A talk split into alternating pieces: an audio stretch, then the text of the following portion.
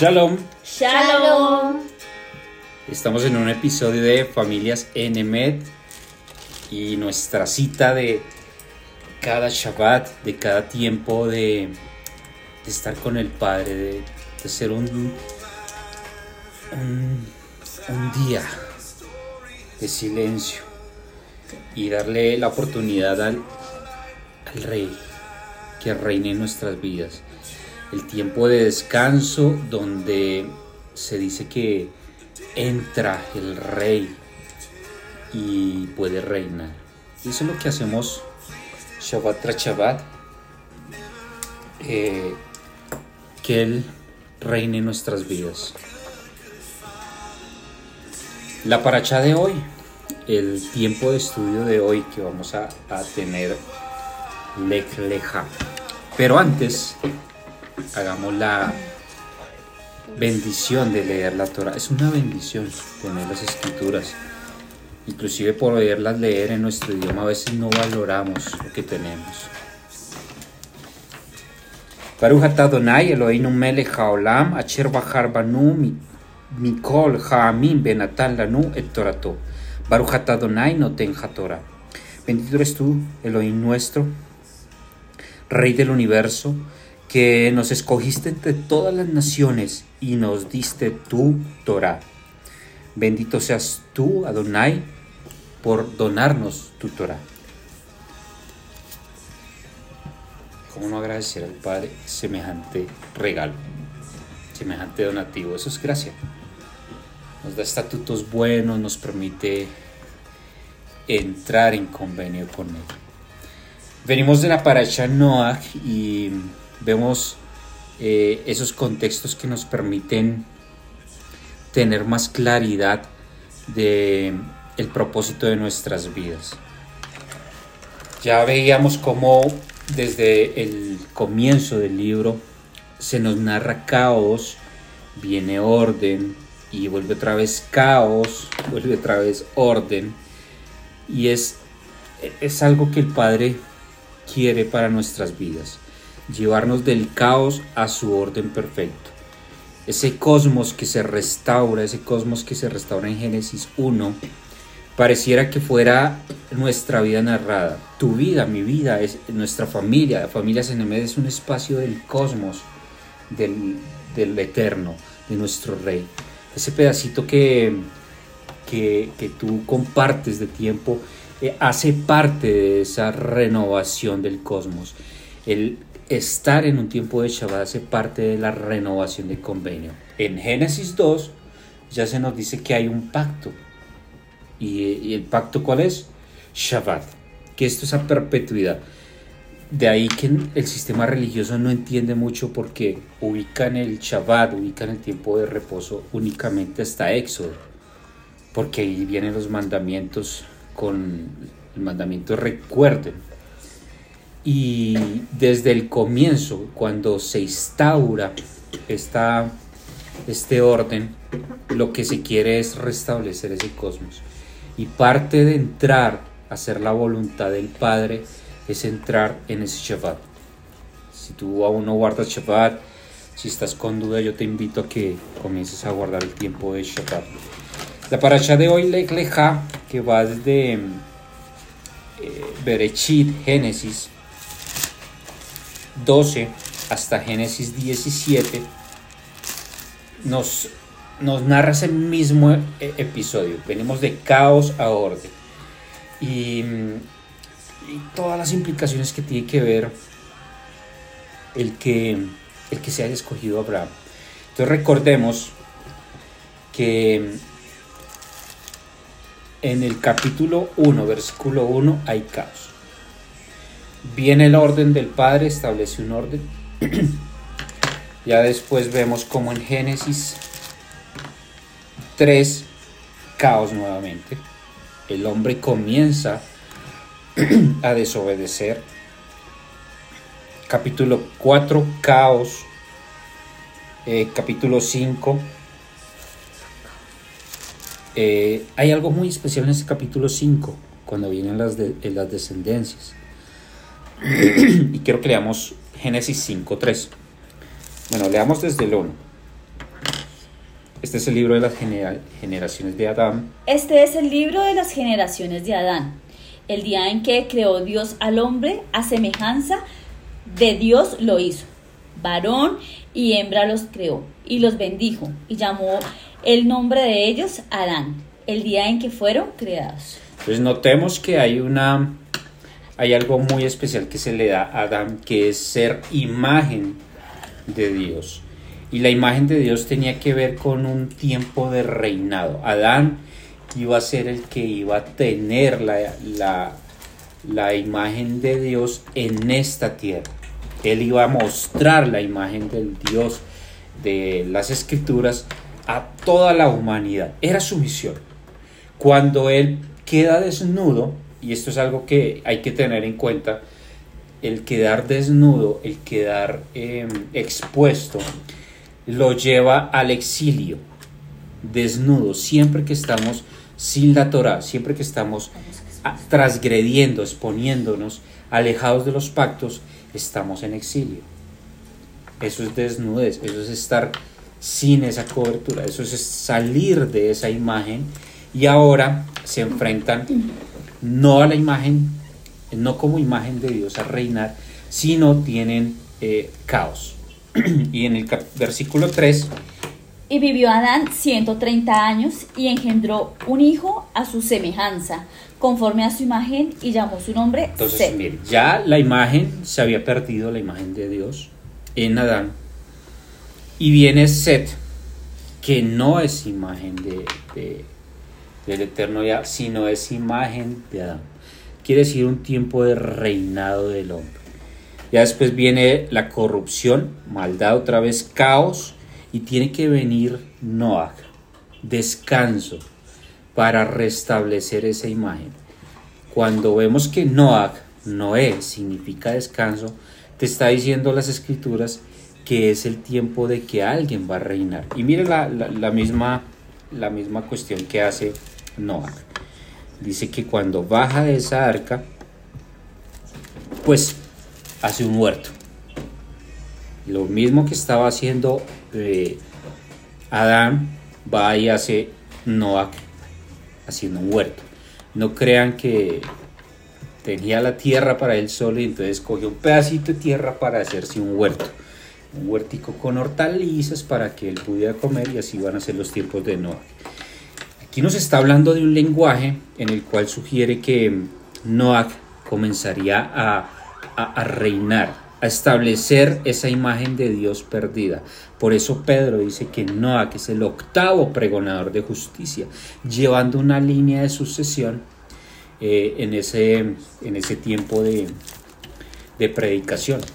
Los linajes que llevaba eh, Abraham, eh, perdón, Noah, de ahí, de ahí en adelante, eran un fruto de ocho generaciones predicando, a pesar que Noah es el décimo en las generaciones, pero son ocho, ocho, generaciones que guardaron la enseñanza y la predicaron. Eso es lo importante, no creamos que solo habían estas ocho personas, entendamos más allá de este contexto, de este contexto literal y, que pudiera ser tomado como algo literal. Y, y otra vez, pues el hombre vuelve a tener caos en el capítulo 11 del Génesis. Tenía entonces toda la tierra una sola lengua. Esta, esta,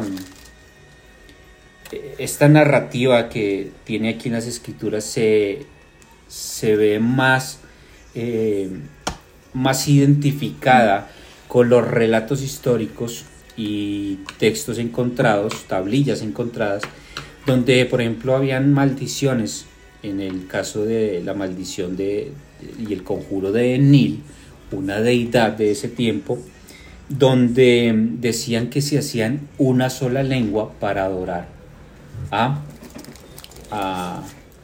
a, este, a esta deidad, a Enil. Enil era adorado con una sola lengua. Entonces mire lo que está diciendo acá, tenía entonces la tierra una sola lengua, es decir, que se unieron para adorar esta deidad y estaban haciendo de esa deidad que en sí esta deidad pues que sugería caos era la deidad del caos después del diluvio. Ellos tenían en sus, en sus relatos que el diluvio era el castigo de los dioses y la venganza de los dioses. Y, y aconteció que cuando salieron al oriente hallaron una llanura en la tierra de Sinar y se establecieron allí y se dijeron unos a otros, vamos, hagamos ladrillo y cosámoslo con fuego. Bueno, pues acá lo que vemos nosotros, eh, cuando comienzan a hacer estos bloques, que, los podemos encontrar en, la literatura, en, inclusive en, en, hallazgos arqueológicos, eh, en cada ciudad, ya para ese tiempo, ya establecían ciudades, habían lo que llamaban sigurat, que eran templos básicamente, o eran espacios sagrados dedicados a sus deidades. Entonces un sigurat tenía una escalera en donde ellos subían a adorar esas deidades y se supone que esta deidad bajaba hasta el sigurat, se quedaba arriba y, eh, y allí le ponían hasta comida y todo en ese espacio de templo, una cama para que esa deidad durmiera y lo que hacían era, los sacerdotes eran los únicos que podían entrar allá. Eh, y aquí lo dice, edifiquemos una ciudad y una torre cuya cúspide llegue al cielo y hagámonos un nombre por si fuéramos esparcidos sobre la faz de toda la tierra. Y de hecho, eh, el, hacerse un nombre tenía referencia con hacer eh, legado, llevar un legado, hacer un mantenimiento de la imagen del hombre. Es decir, que perdurar a través del tiempo. Siempre el hombre ha buscado hacerse de un nombre. Y eso es a través de las generaciones. No está malo. Nuestros patriarcas tenían un nombre. Pero vamos a ver qué diferencia hay con estos que ellos querían porque ellos tenían una intención. La intención que era, ellos eran imagen de Dios y pues los dioses que hacían es, crearon a la humanidad para esclavizarla. Y ahí, ya tenemos un contraste. Eh, estas torres, es, todo esto se creó en todo el mundo. En todo el mundo vemos vestigios de lo que son los eh, obeliscos, tenemos pirámides en México, en Perú, civilizaciones inclusive alejadas, y lo que nos sugiere esto es que fue eh, en este momento, o un momento que, eh, o este momento narrado, de cómo el hombre ha buscado siempre hacerse un hombre y ser como Dios, llegar a ser Dios tener esa, esa comunión con esos dioses les daba poderes inclusive. Y en ese nombre, en ese ser nombre, pues incluía tener una descendencia que perdurara con, con, sus, con sus creencias, con su linaje de poder. Eso eh, hay que tenerlo en cuenta para entender más adelante lo que va a pasar con Abraham crean esta torre y pues otra vez caos. Tenían lenguas, idiomas. No estamos hablando de las ridiculeces que hacen en el sistema religioso que hablar en lenguas y hacen un poco de ridiculeces que uno de verdad queda asombrado por las tonterías que hacen. Y eh, bueno, acá vienen los descendientes de Shem, que es algo especial, porque uno nunca sitúa a los patriarcas, a estos predicadores, viviendo en simultánea con, eh, con las generaciones. Uno como que lo ubica a Noah eh, lejos, ubica a Abraham, por ahí es otro, pasó un tiempo y el desorden y que vaya Abraham solito. Y si eres juicioso con el estudio de las escrituras y con los tiempos narrados, lo que te están sugiriendo es que había una cadena en donde se transmitía el legado y la instrucción. Nosotros vemos cómo Noah tiene ya unos mandamientos, como él es capaz de identificar animales limpios y animales sucios, porque él ya tenía una instrucción. Entonces veamos cómo, cómo comienza la paracha. Lekleja. ¿Qué significa lekleja? Vete por ti. Y está en el versículo, el capítulo 2 cuando llama a Abraham. Pero Yahweh había dicho a Abraham, Vete de tu tierra y de tu parentela y de la casa de tu padre a la tierra que te mostraré. Y haré de ti una nación grande, y te bendeciré y engrandeceré tu nombre, y serás bendición. Bendeciré a los que te bendijeren, y a los que te maldijeren, maldeciré. Y serás bendita, y serán benditas en ti todas las familias de la tierra. Y se fue Abraham, y como Yahweh le dijo, y Lot fue con él y era Abraham de edad de 75 años cuando salió de Arán. Tomó pues Abraham a Sarai, su mujer, y a Lot, hijo de su hermano, y todos los bienes que habían ganado y las personas que habían adquirido en Arán, y salieron para ir a la tierra de Canaán, y a la tierra de Canaán llegaron. Entonces, eh, ¿quién era este Abraham? Alguien que apareció por ahí. Pero él tiene una descendencia y si miras es de Tarek. Y miras vas a ver que es del linaje que viene de Noé, de Noé, de Shem. Y acá se nota como alguien solito. Literatura que está citada en el libro de Josué como el libro de Asher eh, está narrando que este eh, Abraham Abraham vivió con su abuelo Noé con su bisabuelo. Estuvo con Noah, fue discipulado por Shem, sugiere, pero eso no es raro. Tú tienes que mirar la genealogía de lo cómo están allí y te vas a dar cuenta facilito que es posible, que estaban ahí, que eh, era normal. Además porque se, se manejaba el concepto de family pattern. El que era el mayor en la casa, en este caso estamos hablando de Noé, eh, era el que mandaba en toda la casa. Ahora vamos a estar de acuerdo que sí la Biblia menciona que Tarek no era eh, como muy creyente en el Dios de Noé, pero nunca dice de Abraham.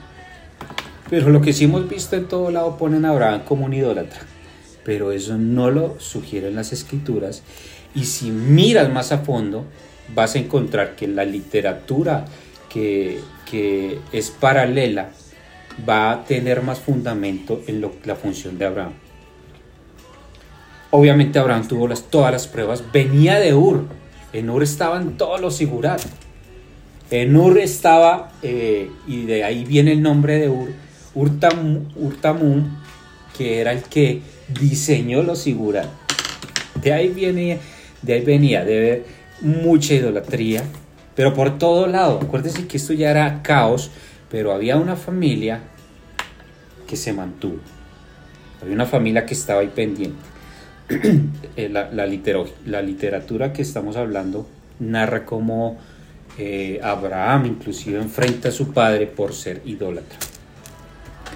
Y eso eh, puede tener sentido en lo que hace Abraham. Y, ver todas las deidades, ver cómo operaban y decir, esta es mi deidad y yo voy a hacer caso de mi deidad y dejarse de sí, porque legleja es vete por ti, o sea, sal de ti, renuncia a todo, pero ¿qué es renunciar a todo? Eso ahorita debe ser muy fácil para nosotros. No, es que yo renuncié a todo por el Señor. ¿Y qué es todo? No, pues a mis amigos, a, bueno, no sé, puedes tener muchos ejemplos y, haber oído muchos ejemplos, pero estamos hablando de alguien que tenía poder, influencia y que además debía seguir la descendencia. Acuérdense que se buscaba ser un hombre y Abraham debería seguir los pasos de su padre. Debería seguir con la herencia de su padre. Y herencia estamos hablando de territorio, estamos hablando de siervos, de un poco de cosas si hoy eh, lo, pudiéramos comparar, imagínate uno de los Rothschild o alguno de los de los de JP Morgan decir yo no quiero esto. Ese es el nivel para que lo entendamos en ese tiempo. Alguien muy poderoso, influyente y su hijo dice yo no voy a seguir eso, yo voy a hacer mi camino aparte. Estamos hablando de las familias, de las cinco familias que pueden tener el control de todo el mundo. Y Abraham decide esto. Ese es el nivel de lo que está dejando Abraham. sin descendencia, sin nada, está diciendo yo me voy de acá. Y además queda, eh, narra las escrituras que era estéril, que, que no habían tenido descendencia. ¿Cómo va a ser un nombre de Abraham sin descendencia? La descendencia en ese tiempo era un contexto de eh, maldición. La esterilidad, no tener descendencia. Pero lo llama, le hace un llamado, le dice, vas a ser una gran nación, vas a ser bendecido, eh, vas a ser Gadol engrandecido. Y, y con esa promesa se va, con esa promesa se va. Toma el ganado, eh, toma a Saraí, a Lot y las personas que habían adquirido. Mira que aquí, por ejemplo, si lo miras en el hebreo, está hablando las nefesh, las almas ganadas. Este pueblo que salía ahí era un pueblo ganado para el Eterno. Ahí ya comenzaba como una nación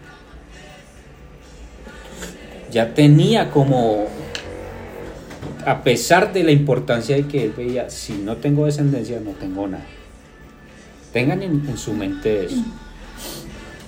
Em, se va a Canaán, la tierra que, que se les da, pasa la tierra hasta el lugar de Shechem.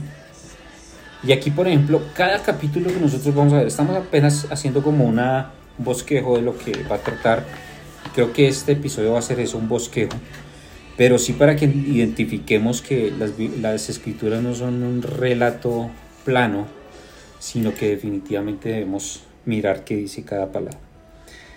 Eh, en el capítulo 12 es ese llamado, capítulo 13, que tiene la implicación cuando se separa esos pastores, los pastores de Abraham y los pastores de Lot, eh, eh, la guerra con los demás reyes y el encuentro con Melquisedec, eh, el hijo que se le promete a Abraham y el pacto de las mitades, importantísimo. Capítulo 16, vamos a ver cómo Agar a Ismael se, le, se les hace una promesa. Capítulo 17, el pacto, el convenio y miremoslo entonces, vamos a hacer ese gran bosquejo, vamos a tratar de reunir esos temas en este tiempo que nos resta. Va y pasa hasta Shechem. Shechem es un lugar muy importante, inclusive encontrado eh, en, escritura egipcia, donde era una parada para comerciantes, era, era un lugar importantísimo. Shechem y en el hebreo, que es lo importante que tenemos que, mirar, significa el lugar de la decisión. Shechem es un lugar de decisión. Donde tú tienes en un lado las bendiciones y las maldiciones. Ya lo vamos a ver más adelante en la Torah. Pero él tiene que estar en ese lugar. Cuando dice ese lugar, no te está diciendo para que hagas el mapa bonito, sino te está diciendo que tuvo que pasar, miremoslo así. Y pasó Abraham por aquella tierra hasta el lugar de la decisión, hasta el encino de Morá. El encino de Morá es eh, otro lugar especial, el lugar de la enseñanza. Y el cananeo estaba entonces en la tierra. Morá o Moré significa enseñanza va a tomar una decisión y qué decisión debe tomar entonces tiene que ir a, la enseñanza. Tiene que ir a la escritura, tiene que ir a la Torah. Nosotros si estamos tomando decisiones sin lo que dicen las escrituras, eh, pues son decisiones terribles. Pero si vamos basados en las escrituras, yo te aseguro que vas a tomar buenas decisiones con tus hijos, con tu esposa, tu familia. Y esa tierra estaba ya inundada de cananeos. Los cananeos son quitados más adelante, explica la Torah, porque habían contaminado la tierra. Todo el mal que hicieron, acuérdense que ahora Abraham va a ser esa misión de llevar la imagen de Dios a todas las naciones. Y se le da esa promesa. Luego se pasó de allí a un monte al oriente de Betlehem y plantó su tienda, teniendo a Betlehem al, oriente y a Jai al, oriente. Entonces, ¿cuál era la entrada a la tierra? Eh,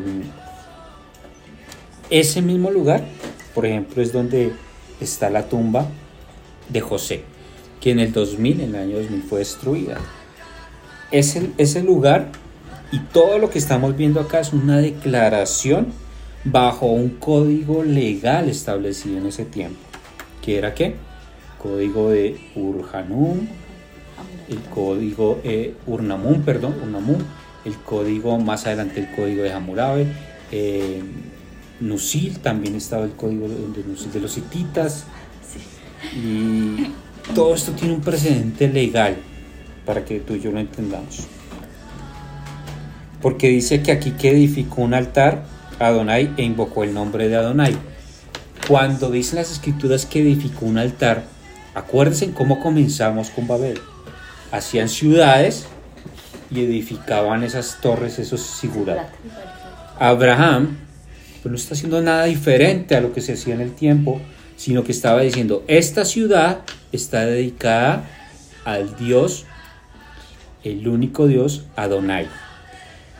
Y el altar, pues es manifestación de eso. Estamos hablando en un tiempo hostil donde tú no podías llegar, es que esta tierra es mía, no. Él llegó con una autoridad a decir, esta es tierra de Adonai. Por eso ese cuento de que la tierra es palestina y que pobrecitos los palestinos se cae de su peso. Si tú no estudias las escrituras, sino la teología cristiana, vas a avalar conceptos como que Palestina hasta que Jesús es palestino. Cuando palestino viene de filisteo y se le puso, el nombre se lo puso Adriano Trajano. Eso pasó en el siglo II.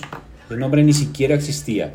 En el siglo II después de Yeshua, Adriano Trajano, a raíz de la, de la traición de los judíos, dice, yo no quiero nada con los judíos, vamos a tenerlos ahí, pero necesito un nombre que ellos odien para ponerle a ese pueblo. Y de castigo le puso Palestina. Y hoy la teología te dice que entonces es Palestina y que hay que orar por los palestinos, son los filisteos. Pregúntale a David cuando lo veamos en el reino, cuántas veces oró por los filisteos. Preguntas. ¿Cómo? Si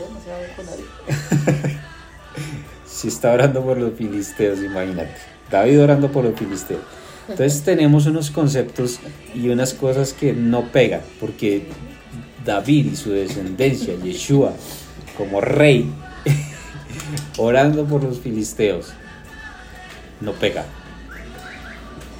Eh, bueno, cuando ya va a Egipto, eh, los hechos y acontecimientos narrados, por ejemplo, en, en los tablas de los egipcios, sí sitúan en el siglo 3000, eh, en el siglo 30, bueno, ese es el año 3000 a 4000,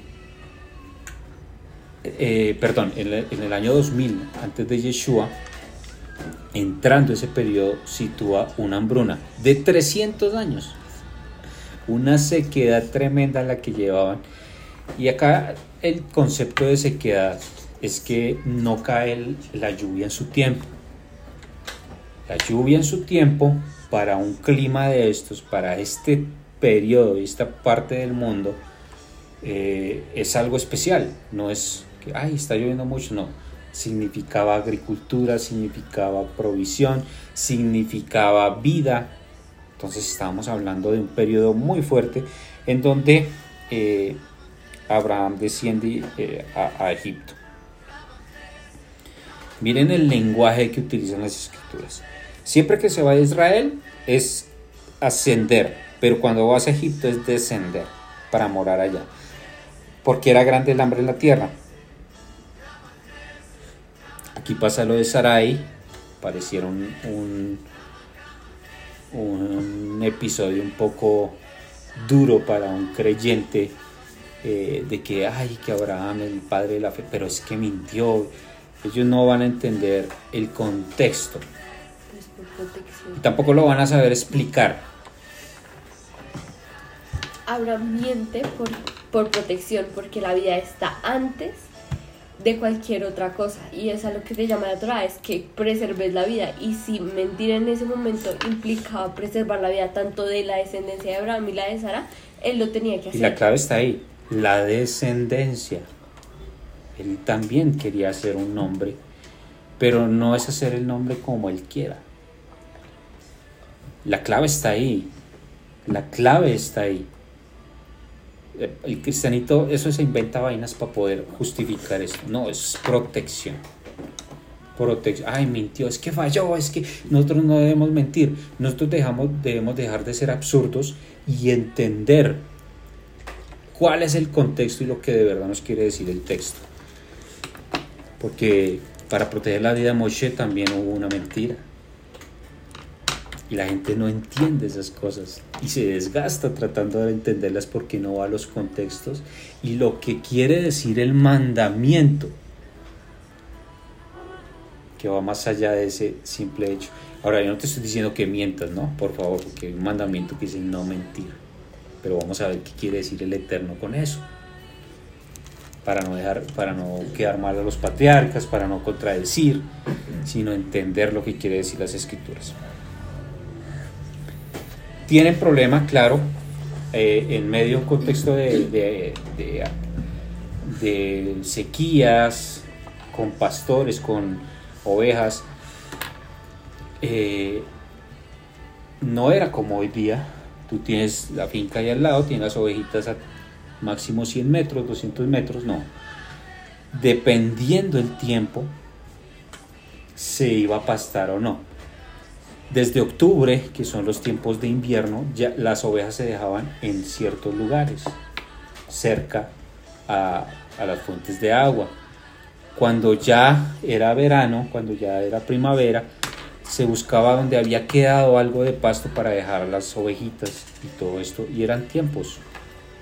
Los pastores duraban mucho tiempo, inclusive de Shabbat a Shabbat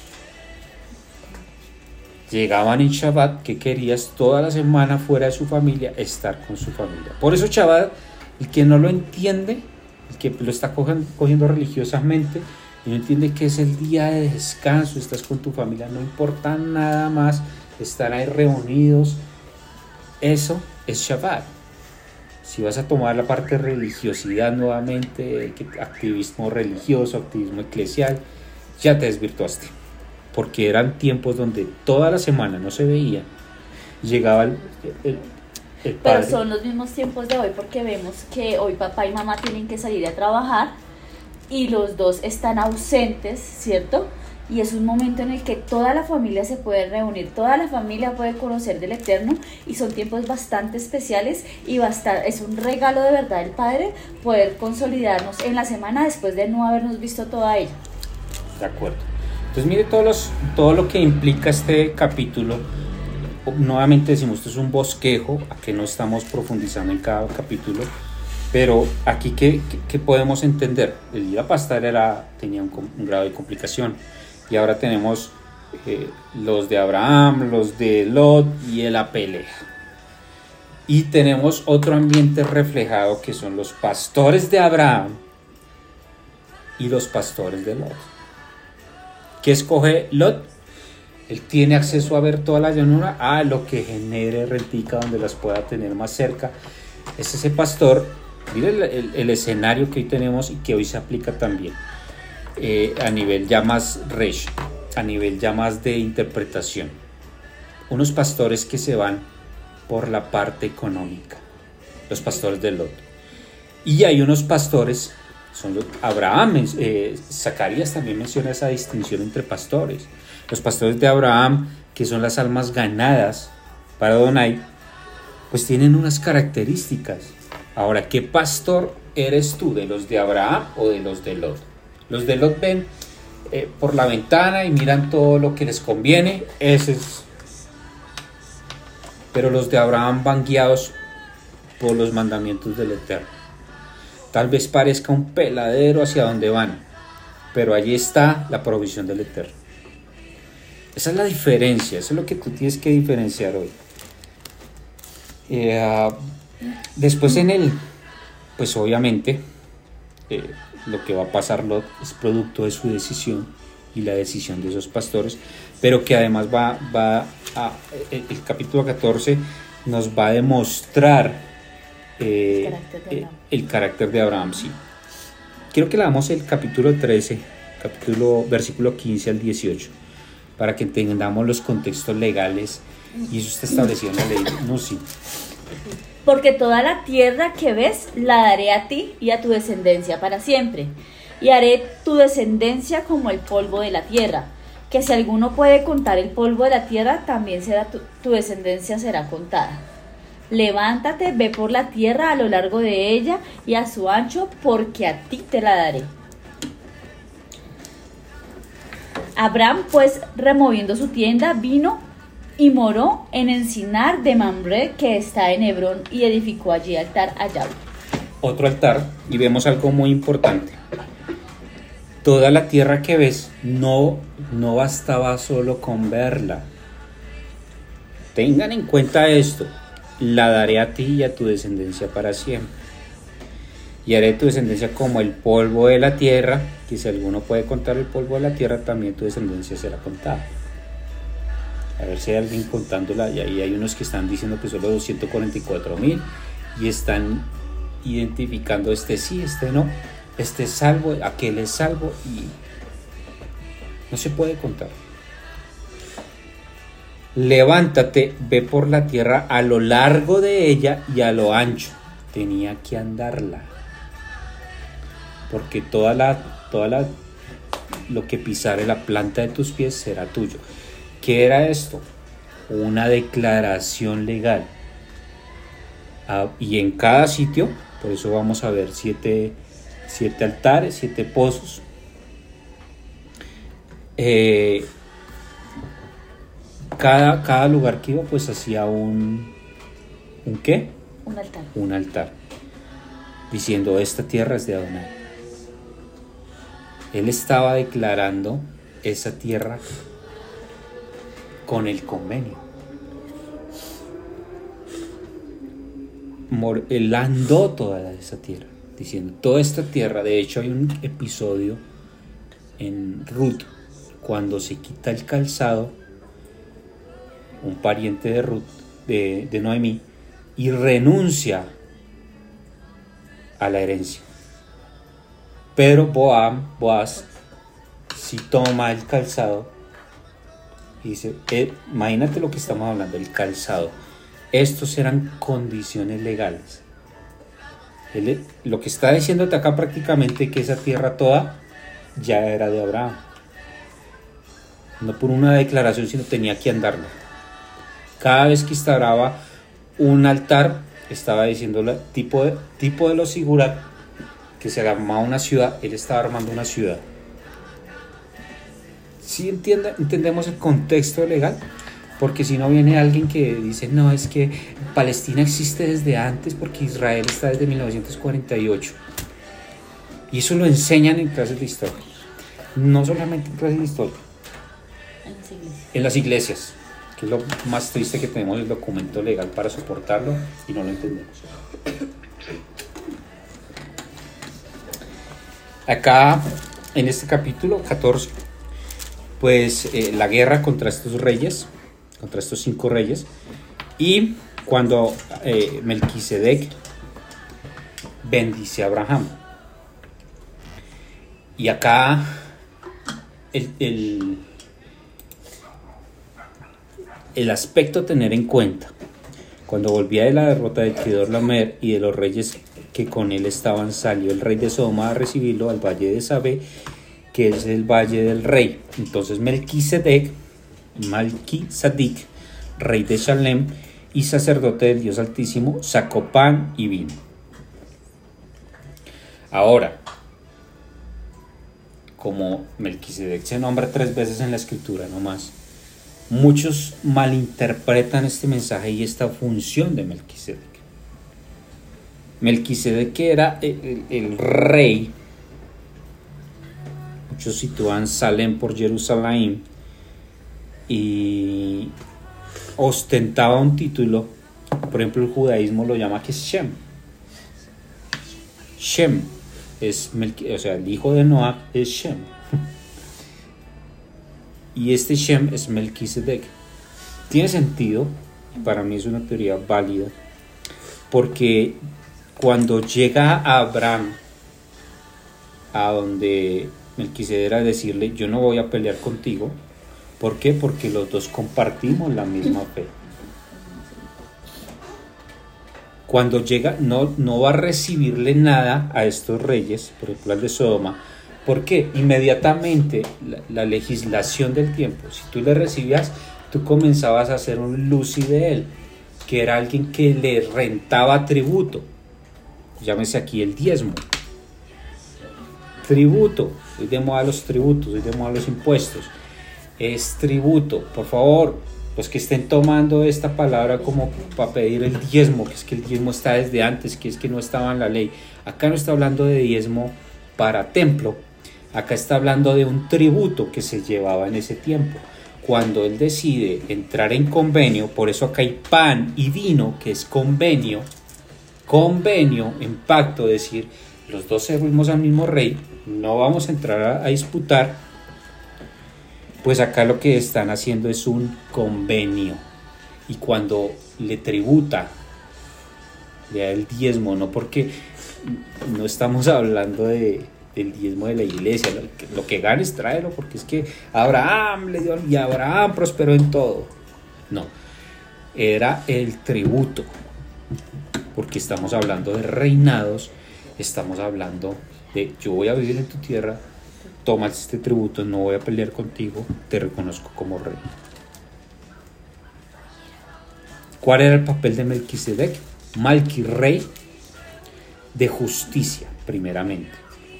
No, no es el tiempo de estudiar todo Melquisedec, pero es un título que si vemos los, los eh, podemos entender que era el encargado de llevar la imagen de Dios, cuando dice sacerdote, un Cohen, que ministraba las cosas santas. Es decir, en los reyes en este tiempo eran los que tenían comunicación directa con Dios, era la imagen directa de Dios. Aquí Melquisedec está haciendo imagen de Dios y está llevando ese legado, esa, esa predicación, porque el Evangelio no lo sitúa hasta después de Pablo. Los cuatro evangelios, pero aquí estamos hablando de que eran pregonadores de justicia. Rey de justicia significaba que predicaba esa justicia que ministraba esa justicia. Como les dije, esto es un bosquejo, tenemos el tiempo muy limitado, porque después viene el Hijo, y para que tengamos un concepto claro y no vayamos a malinterpretar lo que dice eh, Pablo en Gálatas, eh, aquí tenemos el contexto de eh, la adopción de, de los hijos, que son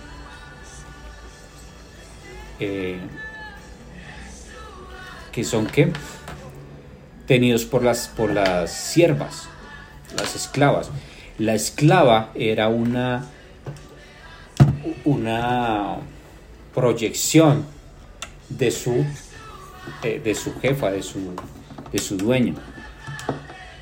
Los hijos eh, y las madres subrogantes dependían siempre de sus dueños. El caso de Agar, el caso legal de Agar, es un caso legal de qué tipo de legalidad? Código de Hammurabi. ¿Por qué? El código de Hammurabi establecía que las madres subrogantes tenían, si tenían hijos, esos hijos eran de sus dueños eran de sus dueños, no eran de ellos, madres subrogantes. Y esa legislatura también condicionaba a que los hijos no tenían la misma calidad de los, de los naturales, por decirlo así, tenían otra, otra calidad.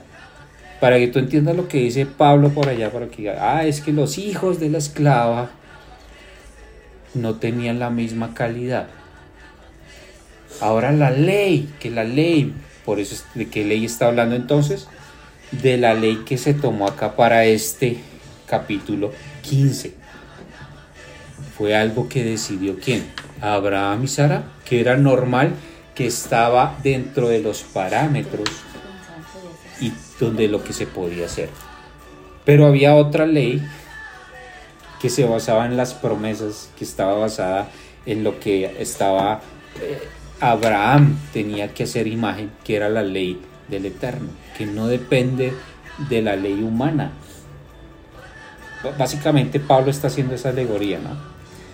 No está hablando de la ley como tal, está hablando de descendencia que tiene una calidad y descendencia que tiene otra calidad. Bajo una ley natural, que era la ley del código de Hammurabi. Y en ese contexto, eso está en Gálatas 4.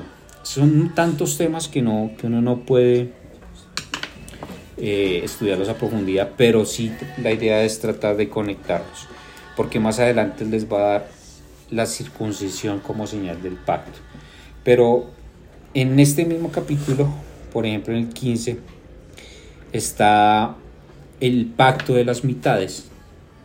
El pacto de las mitades era viable en todo, en todo este contexto de Antiguo Medio Oriente, donde se partían esas mitades de los animales para que los dos atestiguaran eh, de que no podían fallar. Las palomas, por ejemplo, se dejaban completas y eso indicaba las penalidades de maldición.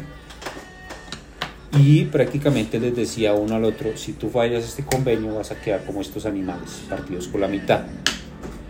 Pero este convenio que está planteando el Eterno acá, que es el que hoy está siendo renovado, que es el que hoy estamos disfrutando, no podía ser garantizado por los dos, sino por la antorcha que pasa, por la luz que pasa, por la purificación que se da ahí. El convenio no es garantizado por Abraham, sino por el mismo Eterno que es el que garantiza que eso se cumpla. Él fue el que vigiló, Abraham se durmió. Te está diciendo ahí que se durmió porque no depende de Abraham. Este convenio depende del que lo firmó y es unilateral tanto la dependencia como el castigo. Solamente él puede prorrogar este, este contrato, este convenio. Estos mismos animales, de hecho, son los que se utilizan para consagración de los levitas, para limpieza de un leproso, para la expiación hatak por el pecado. Y ahí nos quedamos, ¿no? Vimos como un repaso así sobre todos estos temas para terminar en el pacto de circuncisión. Es que todo cristiano huye, ¿no? O no quiere, ¿no? Pero no lo entiende, ni entiende el significado, ni que era en ese tiempo. El que tenía la señal era perteneciente al pueblo. Y eso significaba en ese tiempo. No está abrogado. Porque dice a perpetuidad. A perpetuidad. Es decir, tú perteneces al pueblo. Déjame ver que tú perteneces al pueblo. En mi corazón. Sí, el corazón tiene que estar circuncidado también, dice Deuteronomio. Pero déjame ver que tú haces cosas por mí. Ahí se los dejo como tarea. Este es el mensaje de Familias en el Med y les deseamos Shalom. Shalom.